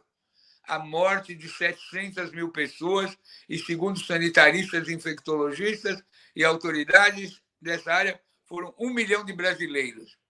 Um milhão de brasileiros mortos pela intencionalidade do Estado, com a mão do Estado brasileiro. Depois, a crise dos Yanomamis, a crise de Manaus, toda aquela sequência terrível que houve na pandemia. Tudo isso crime de violência de Estado. Então, a morte da Marielle, a morte dessa senhora na Bahia, são formas diferentes de violência de Estado. E isso nós não podemos permitir. A democracia não pode permitir violência de Estado. A mão pesada desses caras. Entendeu? Então, todos estamos correndo riscos. Perfeitamente, Adriano Diogo aqui no Giro das Onze. Olha, eu tô, quero avisar vocês que eu achei o disco, o álbum do José Múcio Monteiro e tô baixando aqui, tô verificando agora direito autoral para poder passar para vocês. E é o ele gravou um disco, né? Para quem eu gosto, quer dizer, isso aqui é piada pronta. A gente vai passar aqui. Dá um sorriso para gente, Adriano Diogo. Essa história engraçada aí do Zé Múcio Monteiro. Olha lá, pô, pô, quero ver você sorrir. O sorriso do Adriano Diogo é tão bonito. É, Carlos Silva tá aqui. Vergonha era o Bozo. Passou quatro anos em cima de uma moto jet ski amansando o gado. É, Mar Maria do Socorro, o Múcio está sempre com a cara de quem está tramando algo. Verdade, né? Ele tem aquela cara assim, né? Ainda mais agora gravando o disco. É, Leila Prieto. Não pode esquecer que essas joias são prováveis produtos de corrupção, uh, até por isso o inominável entendia que eram dele. É, José Carlos Ribeiro, caso das joias, não vejo ninguém falando dos registros das joias terem entrado e saído do país sem registro na Receita Federal, tanto no Brasil como nos Estados Unidos. Alguém poderia esclarecer isso? Olha, é, é, um, é um sem número de irregularidades que às vezes a gente até se perde, né? Já tem analista, especialista dizendo que o Bolsonaro teria direito a ficar com essas joias para ele. Aí tem gente dizendo, não, em 2021 o próprio Bolsonaro mudou o entendimento. Dizer, é, é obsceno que um, um, presente desse valor possa ser entregue a um presidente da República como presente de Estado e, e ele vender isso. Quer dizer, não, não tem muito que pegar filigranas de, de, de regulação, com todo respeito né? Existe uma questão aí que eu acho que é muito maior. Adriano, eu, eu muito importante você falar da Baba Lorixá Bernadette Pacífico, porque o nível de, de, de violência com qual ela foi executada, 10 tiros na cabeça. 10 tiros na cabeça. É, eu, eu, eu acho que não teve a repercussão que deveria ter tido, como no caso Marielle. Ela, ela é a nossa segunda Marielle, uma quilombola, uma liderança quilombola que estava é, organizando há muito tempo e estava ameaçada há muito tempo, falou isso na cara da Rosa Weber, numa reunião que elas tiveram lá no, no Quilombo é, da Bahia, cujo nome agora me escapa. É, agora, eu estou me lembrando, passando já para você, do Stedley lá na, na CPI do MST, dizendo assim: se nós do MST falarmos, né, porque, porque perguntaram para ele por que, que não tem coordenador diretor, presidente do MST, né?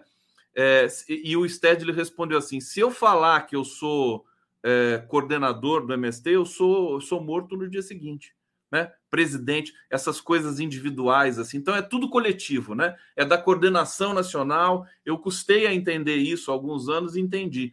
Quilombola, a mesma coisa, né? Quer dizer, a, a Bernadette Pacífico era, acho que ela era líder, ela tinha um, um, um posto ali, esse posto fez com que ela fosse executada brutalmente. O que, que você viu sobre isso e o que, que você pode falar para a gente? Bom, então vamos começar por Bernadette Pacífico, porque a gente fica falando desse negócio de quilombola, quilombo, essa coisa toda talvez não fique bem qualificado para as pessoas, bem definido. O que, que é uma pessoa quilombola? O que, que é um quilombo? São que eram e são, né? É, é, são terras de afrodescendentes e antigos povos escravizados que eles conseguiram preservar. Na Bahia é a região do Brasil onde tem a maior eh, quantidade de terras eh, de ex-escravizados. Por que, que ela foi morta? Ela foi morta porque os grileiros. Por que, que ela foi fazer audiência com a Rosa Weber? Por que, que ela estava pedindo programa de proteção à testemunha? Você viu o filho dela depondo que havia um programa de, de, de proteção a ela, de segurança, os caras não apareciam. Nunca teve proteção nenhuma. Mas por que, que ela foi morta? Ela foi morta porque ela defendia territórios quilombolas que devem ser objeto de legalização e reforma agrária, de certificação latifundiária. Por que, que o Stedley é ameaçado? Por que, que o MST é ameaçado? Vou falar uma coisa, eu sei que eu começo a recorrer a coisas antigas, isso pode conturbar a audiência, mas vou explicar. O golpe de 1964 foi dado para derrubar o Programa Nacional de Reforma Agrária. Quem foi o senador que decretou a vacância da presidência da República, embora o presidente João Goulart estivesse no Brasil? Auro de Morandrade. O que, que Auro de Morandrade ganhou de presente dos militares por ter garantido o golpe e posto o Castelo Branco na presidência da República? Auro de Morandrade ganhou de presente dos militares o Pontal do Paranapanema. Que, tanto é que a cidade de entrada do portal se chama Andradina, por causa de Auro Morandrade. O que, que é o Pontal do Paranapanema?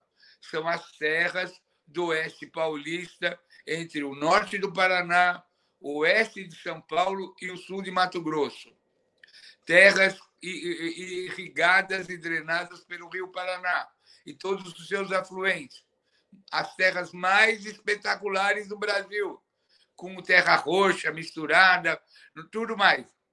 Essa propriedade foi entregue para Auro Morandrade, que era uma terra pública, uma terra pública, que tinha uma quantidade enorme de camponeses, de gente que estava lá, de quilombolas, assim como os quilombolas que moravam no, na região do Contestado.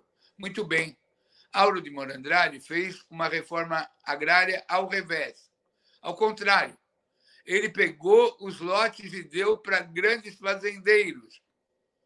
E o povo que estava lá morando há muitos anos foi expulso, como a Guerra do Capim. Então, companheiros, o negócio é o seguinte: esse país, o, o, que, o, o povo que mora, que planta, que vive há séculos nessas terras é expulso. É expulso. Então, por isso que esses caras, agora o governador de São Paulo fez o loteamento das terras públicas e devolutas do estado de São Paulo para legalizar todos os fazendeiros paulistas. Um projeto que está tramitando na Assembleia Legislativa. Então, porque as terras do Brasil elas sempre foram terras, primeiro da coroa, do Império, e depois terras da União. Essas terras da Amazônia, que a gente vê ser ocupadas, devastadas pelos fazendeiros, pelos agronegócios, são terras da União, da União. União quer dizer da República. As pessoas que nascem lá, trabalham lá, vivem lá, como os posteiros do litoral, como os caiçaras do litoral, como os índios, como os quilombolas da Bahia. Então, essas pessoas são perseguidas e assassinadas pelos fatos de existirem, pelos fatos de... Agora, isso precisa o movimento nacional pela reforma agrária e todas as suas formas, porque eles falam assim, não, esse negócio de pequena propriedade, produzir alimento, isso é bobageira, MST é um banco de terrorista que invade terra. Invade terra de quem, o cara pálida? Como? Não tem o Serviço do Patrimônio da União, o SPU? Não tem os mapas das terras da União? Isso, a, a, a, as capitanias hereditárias acabaram. Querido Conde, se você conhecer o trabalho do cineasta Silvio Beck, Silvio Beck é um paranaense que fez a história de como os soldados que saíram da Guerra do Paraguai e vieram de volta para o Brasil, havia os ingleses para construir uma ferrovia entre Paraná e Santa Catarina compraram uma cidade, uma pequena cidade, chamava Londrizinha, que virou Londrina. E os ingleses iam fazer uma ferrovia, São Paulo, Santa eh, Paraná, norte do Paraná, Santa Catarina, quase São Paulo. Pois bem, quem morava lá há, há muito tempo, todos aqueles negros escravizados que foram libertos e ficavam morando lá no Paraná e Santa Catarina. Os soldados brasileiros, quando voltaram da Guerra do Paraguai, sob o comando de Duque de Caxias e sob orientação de Caxias, mataram todos, todos os quilombolas que estavam naquela região. Todos. Pode ver os trabalhos sobre a Guerra do Contestado, que é o lugar que teve mais conflito de terra antes da ditadura, foi o norte do Paraná, porque era terra roxa, uma terra de um valor inestimável, ultra fértil. E todo mundo foi morto. Então, e agora eles estão reeditando. Então, essa senhora na Bahia foi morta porque ela defendia o direito dos povos originários a morarem nas suas terras que moravam desde o tempo que eles eram escravizados. E o MST é tão perseguido no Brasil porque ele defende que qualquer cidadão tem o direito a ter um pedacinho de terra para poder plantar, cuidar da sua família e impedir que os seus filhos virem marginais na beira da cidade. O Adriano Diogo, o pessoal tá, tá praticamente emocionado aqui com essa. O Adriano Diogo dá aula mesmo, viu? Quando ele vem aqui, ele fala coisas que a gente fica, enfim, boquiaberto, porque são, são é, dimensões da história brasileira que ficam meio apagadas pela, pela institucionalidade, né? O Brasil é um país muito violento, né, Adriano? É, desde, desde sempre, né? Tá banhado em sangue. Olha só, o Gabriel Blasco está dizendo aqui, onde tem acesso a essa história? Daqui a pouco o Adriano vai dizer para a gente encerrar aqui. É, a Aparecida Vaz da Silva, que aula de história. Gabriel Blasco, tem algum livro que fala sobre isso? Tem. Vamos ver se o Adriano lembra de alguns aqui antes da gente se despedir. Eliana Maria Vinhais Barçante, que horror, o Brasil é terra de bandidos. É, e Dalina Pinheiro, que excelente entrevista com o é, deputado Adriano, ex-deputado é, Adriano Diogo, aqui conosco, sempre uma referência em direitos humanos do Brasil desde muito tempo. Não deu para falar do DOICOD aqui, que estão fazendo lá aquela, aquele rastreamento no DOICOD, é, onde o Adriano teve preso lá, foi torturado lá e nós estamos tá, tá um trabalho muito muito interessante de recuperação ali da história do Doicode, né, Adriano? Edson Antunes, essa é a aula de história que eu nunca tive na escola. Grato, professor Adriano. Francisco, Adriano Diogo trazendo informações que nunca tive na vida. Essa fala merecia estar num documentário. Realmente. Ana Lúcia Ferreira, cheguei atrasada hoje, primeira vez que assisto esse senhor. Ótima explicação sobre a senhora que foi assassinada. Se puder, faça um corte dessa fala. É, Fernando Venâncio, muito bom o que esse senhor traz, esse senhor que é o nosso querido Adriano Diogo. É, Ana Lúcia Leixo, Adriano Diogo está dando uma aula de história e verdadeira história do Brasil. Ele precisa voltar muitas vezes ao programa. Adriano, para a gente encerrar, onde que o pessoal que quer conhecer um pouco mais essa, essa história que você contou aqui, tem algum livro que você pode indicar? Quem quiser saber do Oeste Paulista, leia todos os trabalhos da Comissão Pastoral da Terra, da CPT, e da Unesp de Marília e Unesp de Presidente Prudente.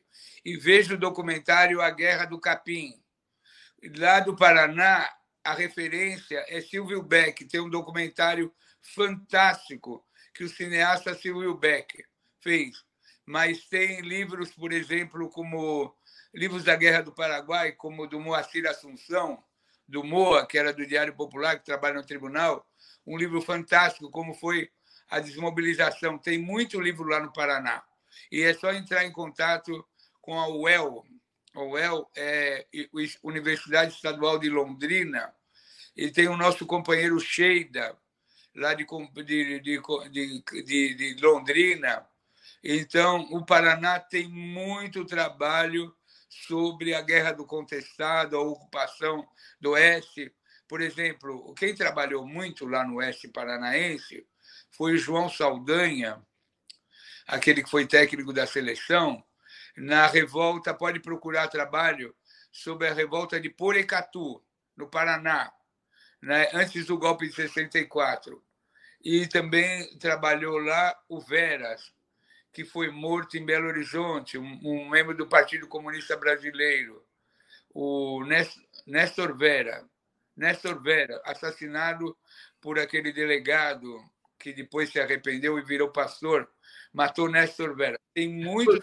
Adriano Diogo é uma máquina, né? Sabe tudo. Anotaram aí? Anotaram tudo? Se não anotou, depois você volta a assistir a live e fica para sempre aqui no YouTube. Volta nesse trechinho aqui, exatamente uma hora e vinte de live, é, para vocês anotarem todas as referências que o Adriano aqui nos concedeu generosamente. Adriano, obrigado. É, enfim, que você esteja 100% aí. Depois você me conta como é que foi teu exame. Um beijo grande para você e a gente se vê em breve, meu querido.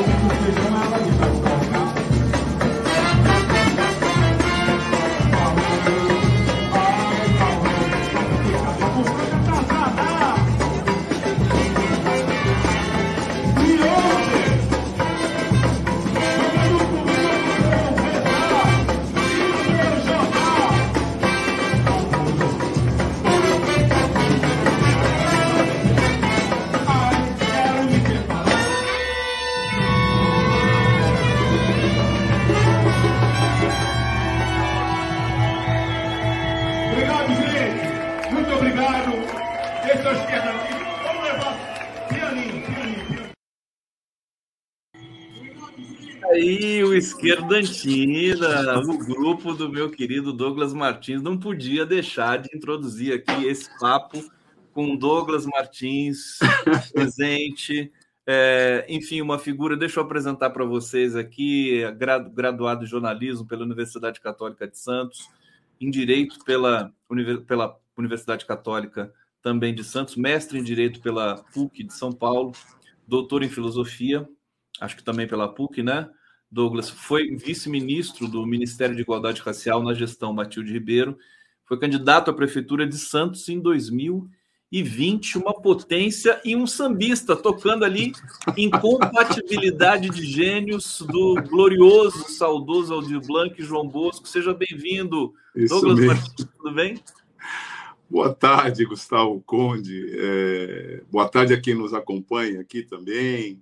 É, é isso mesmo, né? A gente estava ali né, cantando um samba. Na verdade, a melodia é do João Bosco e a letra maravilhosa do Aldir, né? É isso. e esse e esse grupo aí que está tocando, que você registrou aí, é o Esquerdantina, que é um, um, uma banda, mas eu já dei entrevista sobre isso. É uma banda, mas ele é um estado de espírito também. Acho que mais do que uma banda, né? Muito mais, muito mais. A gente ali é, reuniu amigos, né, gente que ama a nossa música e começou a tocar. E de repente virou aquilo ali que você está vendo. Quando o esquerdantina fala, a gente vai tocar esse mesmo, porque não tem muita regularidade, né? E aí junta muita gente e tal. Muita... É, vai trocando, né? Ah, onde foi essa, essa apresentação? Olha que delícia isso aqui, gente. Então, o esquerdantina sempre toca na rua, né? Ah. E ele tem, ele, ele tem conseguido proteção do povo da rua, porque se chover a gente não toca, mas não tem chovido aqui é, quando o Esquerdantina toca. E isso aí é no Valongo, é uma região histórica aqui de Santos, né? uma região, inclusive, é, que onde começou o Porto de Santos, né? o maior porto aqui do país, aliás, da América Latina. E é, tem uma estação, né, que é a gente está tocando embaixo da marquise dessa estação, né? então é um lago, uma área muito bacana aí na história da cidade.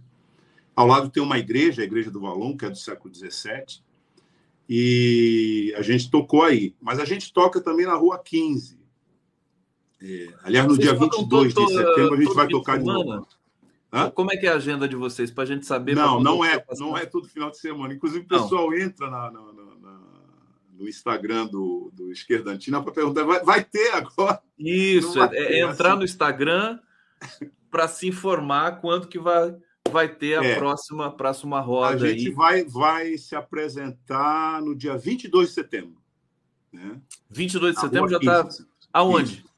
Na rua 15 de novembro, Centro Histórico de Santos. É um boulevard que tem ali, é, ao lado da Bolsa do Café. Perfeitamente. Esse sítio é uma região histórica.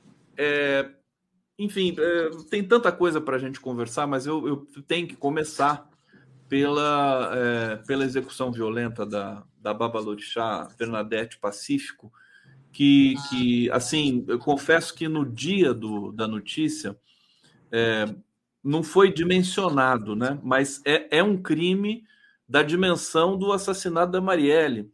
Não teve a, a repercussão ainda devida, na minha opinião, mas acho que essa repercussão ainda está chegando. Queria que você falasse um pouquinho sobre isso e sobre aí a, a, a reação né, do governo federal, Ministério de Igualdade Racial deste momento. Você já foi do ministério lá atrás, do governo Lula, junto com Matilde Ribeiro.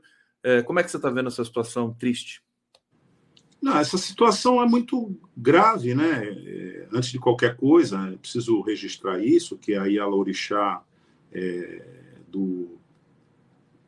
Na verdade, ela atuava num quilombo Pitanga dos Palmares, né? no município Santos Filhos, lá no, na Bahia. Mas, assim, o quilombo, todos os quilombos, né, são sinônimo de resistência. Se está lá, é porque resistiu. Primeira é, informação importante sobre isso é que qual é o caráter dessa resistência? O quilombo está inserido, os quilombos estão inseridos na luta pela terra, né?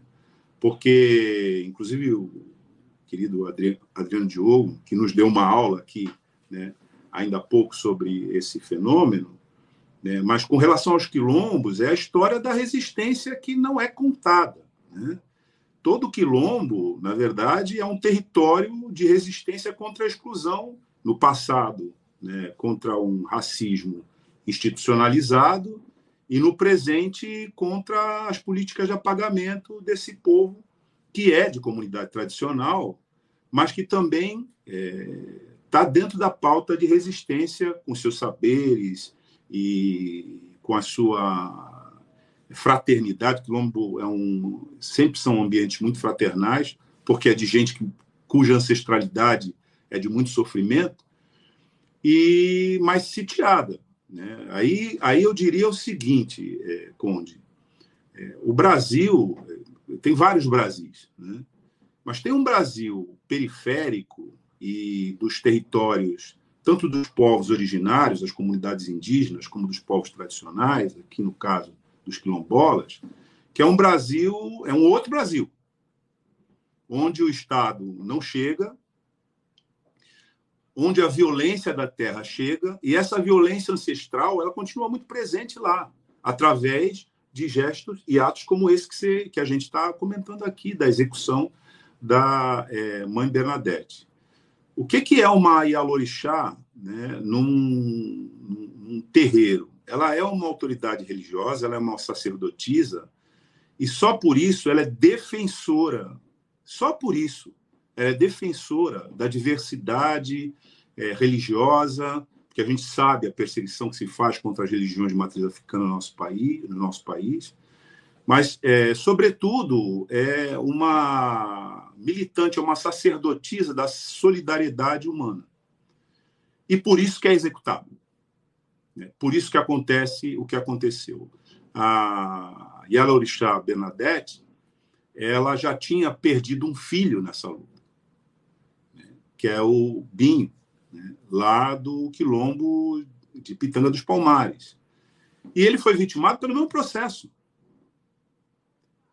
Mas, se você é, dimensionar isso que está acontecendo, e eu é, quero ressaltar isso, é a, a, a, perspectiva coletiva disso. Há um ataque cotidiano, um massacre dioturno contra o povo é, preto desse país, é, tanto é, nas áreas periféricas, eu, eu falo aqui da Baixada Santista, que hoje está ocupada por uma força de guerra, a gente é, é, vê isso aqui, as pessoas, a, a mídia corporativa, sobretudo, está dando é, notícias como se isso estivesse localizado no Guarujá, e foi lá que aconteceu o episódio. E como se isso tivesse passado já, né? Desculpa. Como se isso, não, isso não está, não está no passado. É uma área, é uma ocupação de guerra.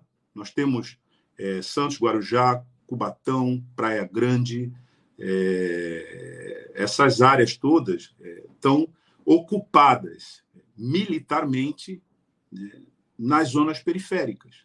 E a gente vive aqui essa. É, a gente tem essa sensação, mesmo quando você não está numa área periférica, né, você aqui você ouve o tempo todo os helicópteros.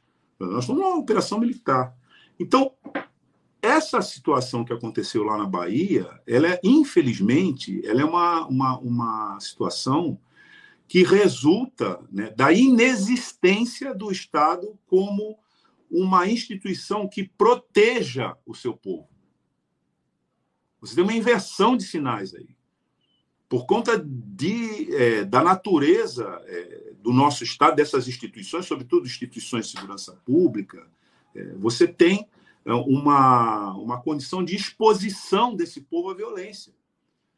A principal palavra de ordem é, dita que nos atos que se seguiram contra a violência no Guarujá e as execuções que estão em andamento, é, hoje já são 19 execuções, é, há registros de divergências seríssimas entre o que foi registrado nos boletins de ocorrência né, da rota, né, é, junto com as investigações por ocasião das operações que resultaram em execução e os laudos do IML, eles não batem. É, o que nós estamos é, verificando, né, e essa é a palavra de ordem que se disse lá no, num dos primeiros atos que se fez logo depois disso, a palavra de ordem é a seguinte, Cunha, parem de nos matar. Essa é a palavra de ordem. É a palavra de ordem parem de nos matar. Então, é, isso vale para o Guarujá, isso vale é, para a comunidade é, remanescente do Quilombo Pitangueira de Palmares. Porque esse é um estado que mata, mata preto. E periférico. É isso. Então, Conde, é, é sim uma dimensão é, enorme em termos é, do que, que significa, do que, que isso documenta ainda sobre violência de Estado. Esse caso lá da Bahia se dá num governo que é um governo petista, o que é um sinal né, é, dramático da desconexão entre as forças é, de segurança pública e governos que têm programas de compromisso com os direitos humanos então, tem um dado de ingovernabilidade dessas forças aí, a gente tem que identificar isso.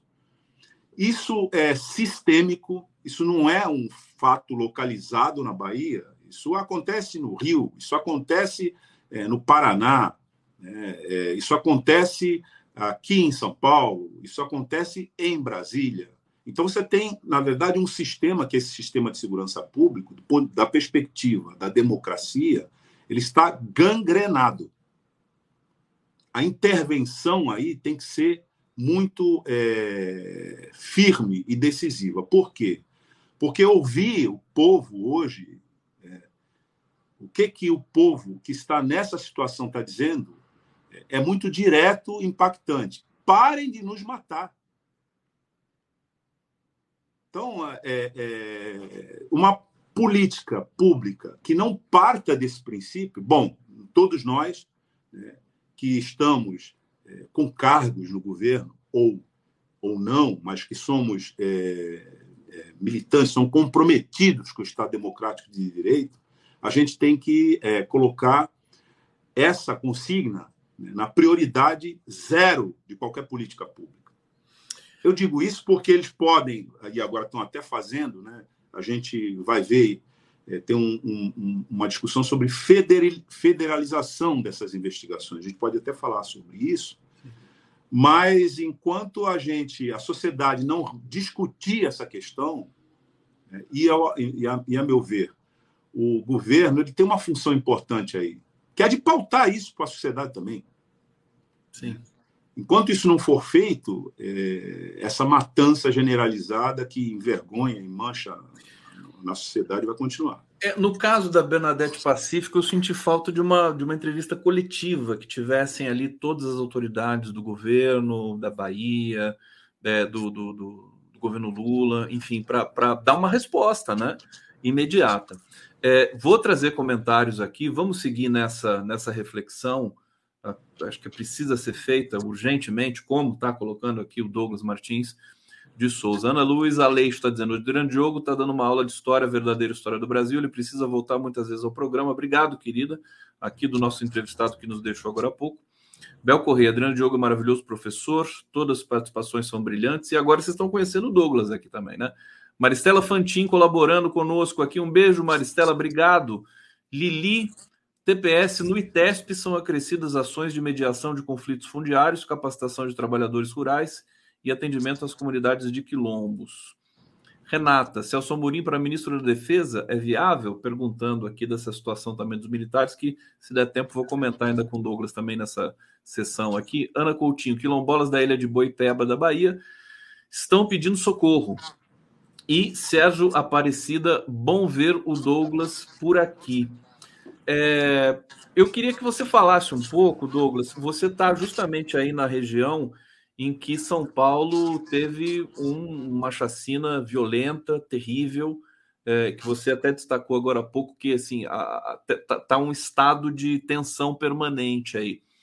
É, nós estamos acompanhando as apurações, o governador Tarcísio é, não parece muito é, afeito a esse tipo de coisa, como inclusive né, ficou patente na, na ordem que ele deu para executar essa operação violenta. É, câmeras nos uniformes, enfim, apuração no detalhe. Como é que você está vendo essa situação é, e, e, como é que está o, o, o, momento, esse momento aí na Baixada é, do Estado de São Paulo, na Baixada Santista? É, Conde, a gente, é, como jornalista, né, tem uma pergunta jornalística aqui que a gente tem que fazer. O que está por trás do primeiro disparo? É, o que está por trás desse disparo que é, foi uma execução de um policial militar, portanto, vítima também, é, é, da rota que estava fazendo patrulhamento e foi executado? Qualquer pessoa de bom senso vai concluir que, bom, isso não acontece por acidente, não acontece à toa, nem é produto de é, um desejo individual né, que em algum momento levou alguém a fazer essa, essa, essa execução. O que, que aconteceu ali? Nós estamos numa região é,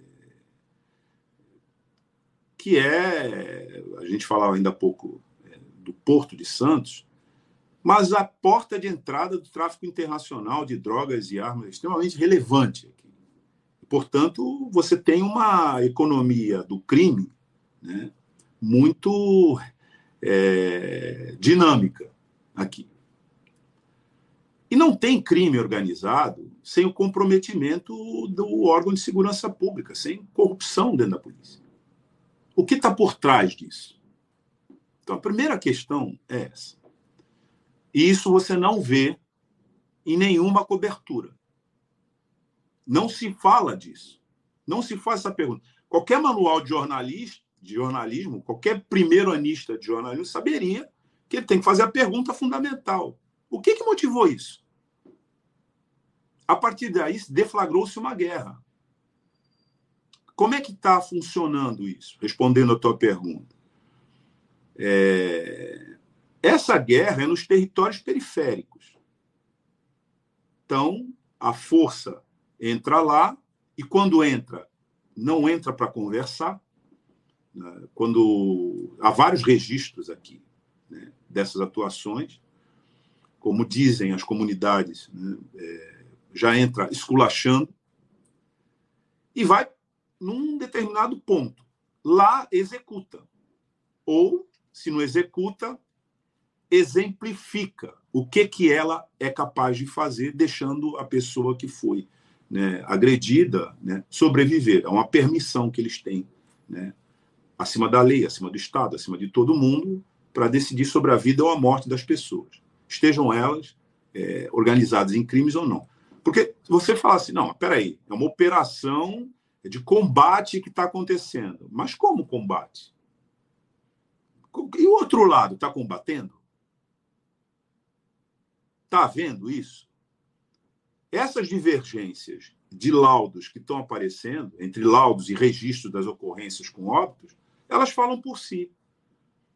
O que fez o governador eh, aqui do estado, no primeiro momento, na primeira hora em que isso aconteceu, elogiou a chacina. Elogiou. Qualificou como profissional, como eficiente, etc.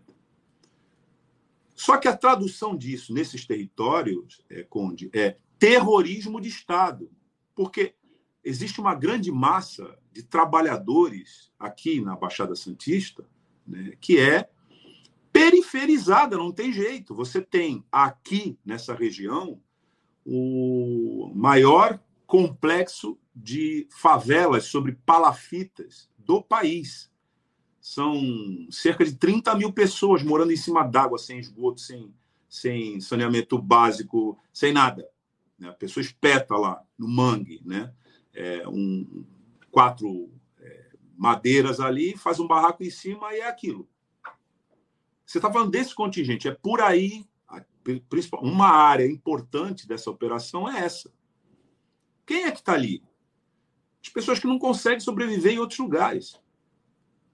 Então, essas pessoas que trabalham. Né? Aqui você tem uma área, uma região totalmente é, desamparada em termos de conexão é, modal de transporte. Tem gente que pedala 30 quilômetros né, para chegar no local de trabalho, depois volta mais 30 quilômetros pedalando. É um absurdo. Você vê, porque tem uma Santos que as pessoas conhecem, da Orla e tal, e que é bacana, é, é, é, inclusive com um jardim fantástico, que orgulha muitas pessoas aqui. Mas é, é, na região não tem intermodalidade. Significa que o sujeito que mora lá em Praia Grande, né, para vir trabalhar em Santos, você tem que vir no pedal. Então, é, nós estamos falando de uma região que ela ela ela está muito empobrecida e tem essa característica das palafitas que eu estou descrevendo aqui. É ali que está acontecendo, nessas regiões mais pobres, onde está acontecendo a ocupação. Então, um governador de estado que elogia uma operação dessa, evidentemente não tem nenhum compromisso com essa, com essa, com essa, com esse povo, com esse contingente do nosso povo. Na opinião dele, a sensibilidade dele, o que ele sinaliza para a opinião pública é que morram. Então, é... existe uma incompatibilidade praticamente total entre é, o que deve ser feito aí e o que está efetivamente sendo feito. Mas eu também acrescentaria o seguinte: nós é, não temos, é, e esse é o problema, Cone, perspectiva nesse momento. A gente, é, para a gente ter perspectiva, teria de haver uma, uma intervenção clara né, por parte do, do, do, Estado. E aí eu, eu entendo que, inclusive por parte do governo federal, a gente sabe que o sistema de segurança pública é competência dos estados, mas o governo federal influencia muito com financiamento, etc., e programas de inclusão, e também com é, o simples registro do que ele pensa a respeito, mas de maneira enfática. Inclusive, você colocou isso no plano da sinalização de uma entrevista coletiva. Claro, claro. É. É, eles deram uma entrevista coletiva, mas para elogiar a operação. Não. Né? O que é mais absurdo ainda de tudo. O Claudinho Silva, ouvidor da polícia, ouvidor de polícia aqui, que veio dos movimentos sociais, está ameaçado de morte. A resposta que ele está Aliás, recebendo... aproveitando que você falou no Claudinho, as entidades em São Paulo, pelo menos isso eu pude perceber, elas estão muito ativas com relação a essa operação violenta do, do Estado de São Paulo. Todas se manifestando, é, entidades de, de, de, advogados também, movimentos sociais, as, as ouvidorias, né? É, tem, tem uma, acho que é o Condep, né? Também é uma, é uma entidade que está ali é, buscando respostas e, e do, do, do, Estado. Acho que tem, tem denúncias internacionais também com relação a isso, porque o Brasil, se, se não controlar isso agora, a minha preocupação, e de muita gente que está aqui nos assistindo, é que o Brasil entre numa. Num, o Brasil nunca foi tranquilo, nunca foi. Essa situação de execução nas periferias, nas comunidades, é recorrente no Brasil. Mas parece que está aumentando isso. Quer dizer, logo num governo democrático, depois da gente sair da catástrofe, você está identificando um processo assim de recrudescimento da violência policial? Sim. É o processo que nós estamos vivendo, mas ele tem uma razão de ser. Né? A gente passou aqui, é, nos últimos quatro anos, né, durante o governo do inelegível, é, resistindo contra um, uma radicalização dessa mentalidade. Então, terra sem lei, é, terra ancestral é para grilar. A gente viu o que aconteceu no norte do país. É, comunidades tradicionais que têm outra característica né, para sua vida social é, é, devem ser é, desconsideradas. O que a gente assistiu na pandemia foi um genocídio, porque não adiantava você dizer na pandemia para as comunidades indígenas, né, os, povos, os povos originários, para as comunidades tradicionais, é, que eles deveriam ficar em casa. Como é que você vai falar isso para uma comunidade quilombola que tem na casa de farinha, né, algumas delas, né, o seu centro de convivência social? É claro que ali você tinha que ter uma, uma prioridade zero para a campanha de vacinação. O que, que foi acontecer? O que, que aconteceu? Só, isso só aconteceu, a vacinação em massa e coletiva e priorizada só aconteceu nos territórios indígenas e quilombolas, porque houve ações de inconstitucionalidade com relação à conduta daquele governo, que aí sim era genocida porque adotou a política do deixe morrer. Né? Foi isso. Então, esse é um registro importante para a gente entender que é, do que, que a gente se livrou em termos é, de conduta ativa de execução dos pobres, periféricos, comunidades tradicionais, etc. Isso tem que ser registrado. Né? Mas é, as instituições que praticavam isso não foram desbolsonarizadas. Então, esse é um problema sério de agora, de política pública. A desbolsonarização né, dessas instituições, particularmente as instituições que matam o povo e praticam terrorismo de Estado, ela é urgente, ela é um programa né, urgente. Então, não há separação, é, Conde, por exemplo, entre Forças Armadas, é, como já se discutiu bastante aqui, o Miro falou bastante disso também, é, mas o, Adriano Diogo também falou, é, Forças Armadas, aquelas que estão sob a responsabilidade do governo federal, Exército, Marinha, Aeronáutica, que tem um ministério, que é o Ministério da Defesa, que está sob comando de um civil, não há uma desconexão entre essas forças e as forças militares, que, aliás, estaduais, que, aliás, é, tem, do ponto de vista estrutural, uma conexão com as Forças Armadas. E se você considerar o que está acontecendo em termos dessa marcha de violência do Estado contra pobre no nosso país, ela está avançando mesmo com a gente num governo democrático. Por quê?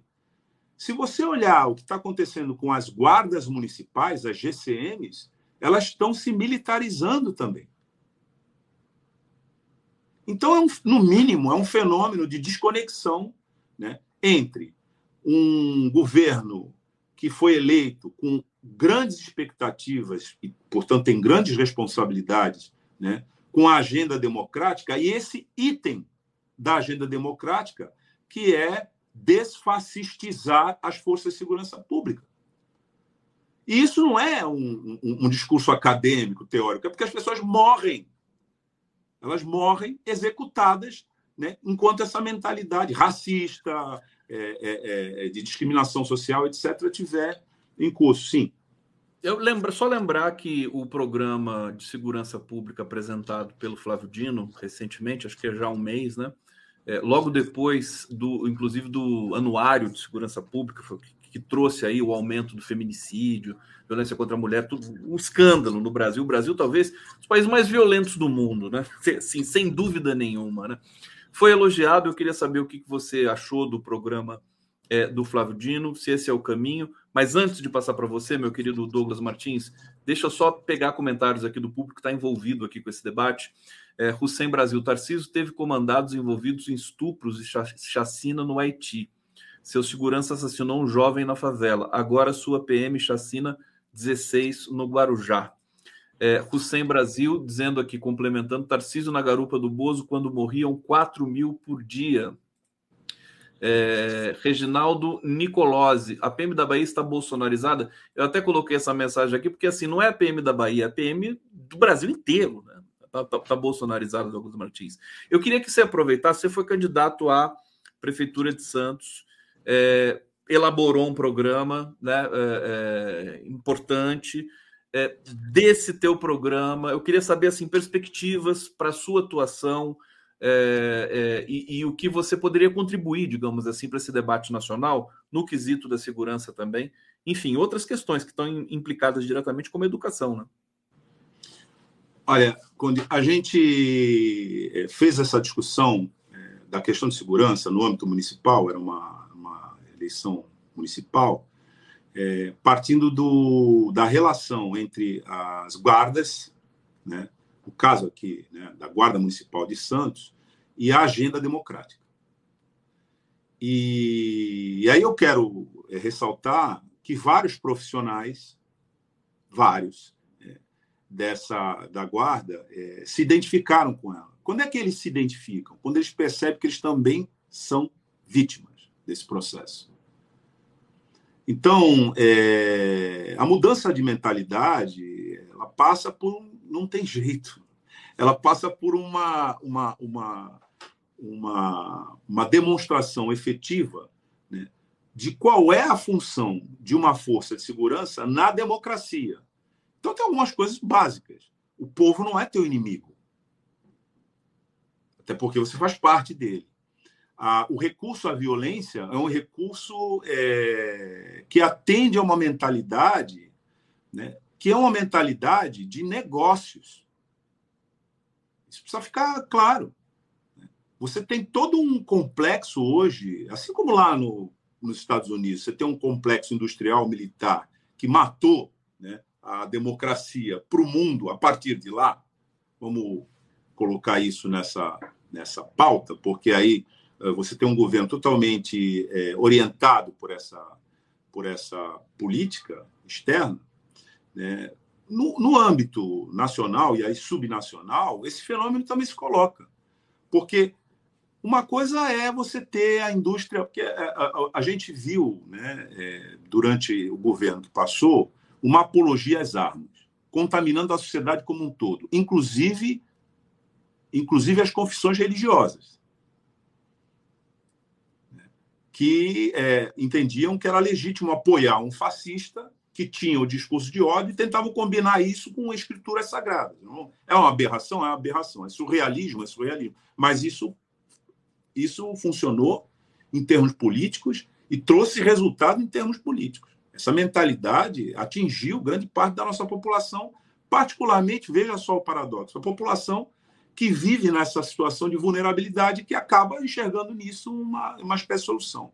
Quando você vai fazer isso, é, é, é, essa discussão com os servidores dessa, dessa área de segurança, e coloca essas questões, você não pode subestimar a inteligência desses servidores.